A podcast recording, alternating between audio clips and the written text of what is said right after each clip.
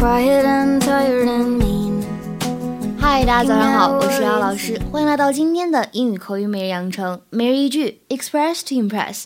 今天的话呢，我们来学一个非常简短的表达，叫做“哎呀，这也太离谱了，这也太奇怪了”。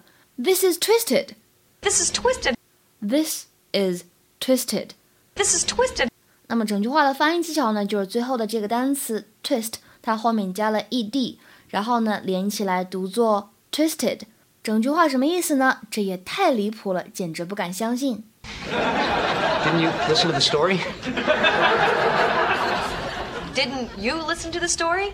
I mean, this is twisted. How could you get involved with a woman like this? twist 在英语当中呢表示扭曲，而 twisted 是它所对应的形容词。我们来看一下这个单词它的英文解释：of a person's mind or behavior。 Not normal, strange in an unpleasant way，用来形容一个人的心理或者行为不太正常，哎，不太对劲儿，weird。最后呢，请同学们翻译一下今天下面这个句子，并留言在文章的末尾。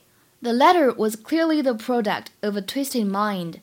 The letter was clearly the product of a twisted mind.